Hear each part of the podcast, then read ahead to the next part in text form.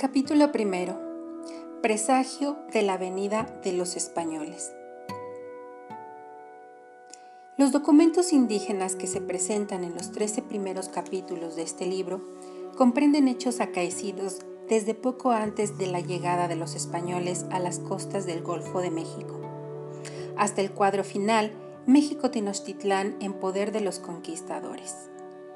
Los dos últimos capítulos, el 14 y el 15, ofrecen a manera de conclusión la relación acerca de la conquista, escrita en 1528 por varios informantes anónimos de Tlatelolco, así como unos cuantos ejemplos de célebres ignocuicatl o cantares tristes de la conquista.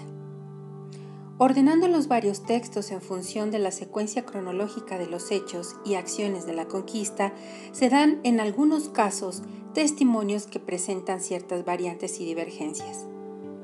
Sin pretender resolver aquí los problemas históricos que plantean tales variantes, fundamentalmente interesa el valor humano de los textos, que reflejan, más que los hechos históricos mismos, el modo como vieron e interpretaron los indios nahuas de diversas ciudades y procedencias. En este primer capítulo transcribimos la versión del náhuatl preparada por el doctor Garibay de los textos de los informantes indígenas de Sagún contenidos al principio del libro 12 del Códice Florentino, así como una breve sección tomada de la historia de Tlaxcala de Diego Muñoz Camargo, que como se indicó en la introducción general, emparetado con la nobleza indígena de dicho señorío, refleja en sus escritos la opinión de los indios tlaxcaltecas aliados de Cortés. Ambos documentos que guardan estrecha semejanza narran una serie de prodigios y presagios funestos que afirmaron ver los mexicas y de manera especial Moctezuma desde unos 10 años antes de la llegada de los españoles se transcribe primero el texto de los informantes de Sagún de acuerdo con el Códice Florentino y a continuación el testimonio del autor de la historia de Tlaxcala.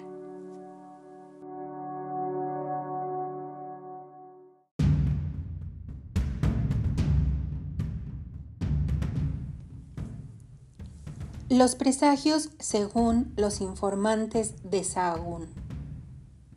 Primer presagio funesto. Diez años antes de venir los españoles, primeramente, se mostró un funesto presagio en el cielo, una como espiga de fuego, una como llama de fuego, una como aurora, se mostraba como si estuviera goteando, como si estuviera punzando en el cielo. Ancha de asiento, angosta de vértice, bien al medio del cielo, bien al centro del cielo llegaba, bien al cielo estaba alcanzando. Y de este modo se veía. Allá, en el oriente se mostraba. De este modo llegaba a la medianoche. Se manifestaba. Estaba aún en el amanecer. Hasta entonces hacía desaparecer el sol. Y en el tiempo en que se estaba apareciendo, por un año venía a mostrarse. Comenzó en el año 12 casa. Pues cuando se mostraba había alboroto general se daban palmadas en los labios las gentes. Había un gran azoro. Hacían interminables comentarios. Segundo presagio funesto. ¿Qué sucedió aquí en México? Por su propia cuenta se abrazó en llamas, se prendió en fuego. Nadie tal vez le puso fuego, sino por su espontánea acción ardió la casa de Huichilopostli. Se llamaba su sitio divino, el sitio denominado Tlacatecán casa de mando. Se mostró, ya arden las columnas.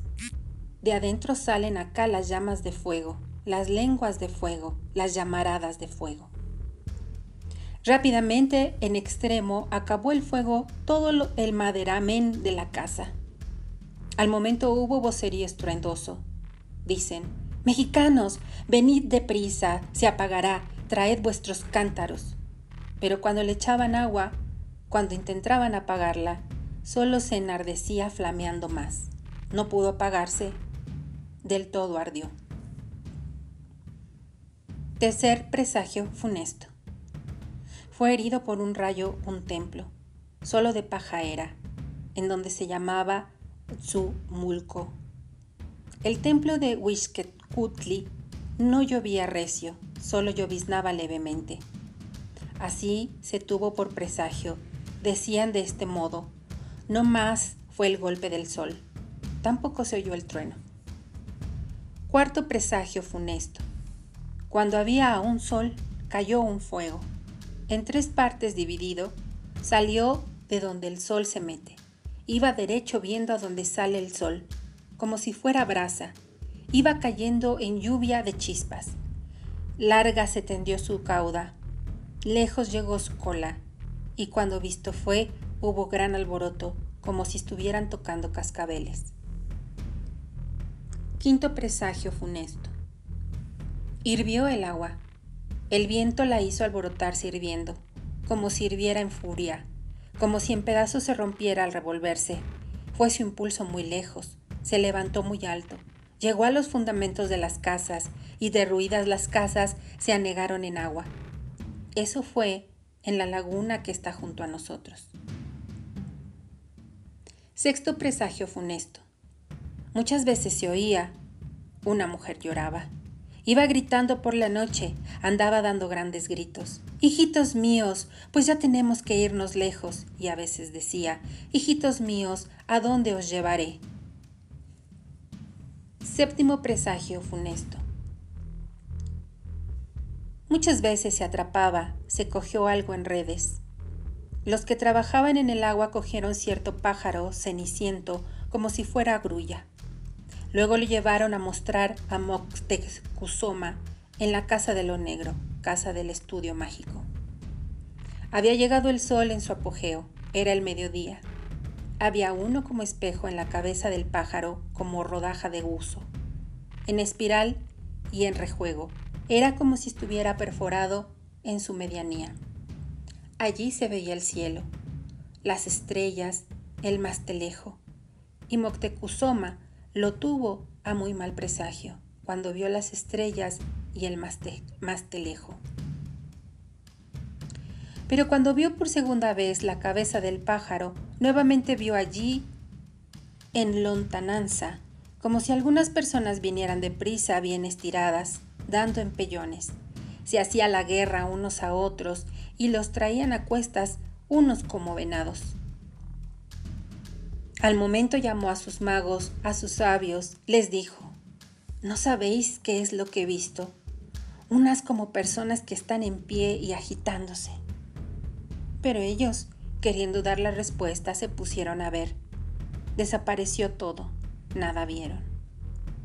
Octavo presagio funesto. Muchas veces se mostraba a la gente hombres deformes, personas monstruosas, de dos cabezas pero un solo cuerpo. La llevaban a la casa de lo negro, como se las mostraban a Moctezuma. Cuando las habían visto, luego desaparecían.